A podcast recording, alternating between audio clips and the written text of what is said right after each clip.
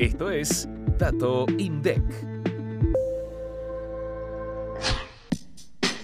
La actividad económica cayó 0,9% interanual en noviembre de 2023 y 1,4% respecto del mes anterior. 9 de los 15 sectores que conforman el EMAE registraron subas en comparación al mismo periodo de 2022. La industria manufacturera fue el sector de actividad que presentó la mayor incidencia negativa, con una caída interanual de 4,8%, seguida por los impuestos netos de subsidios con 4,2%.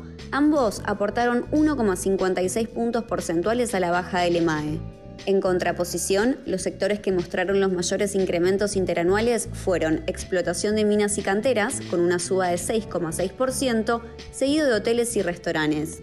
Por otro lado, el sector agricultura, ganadería, caza y silvicultura presentó la segunda suba interanual consecutiva luego de 19 meses de caídas.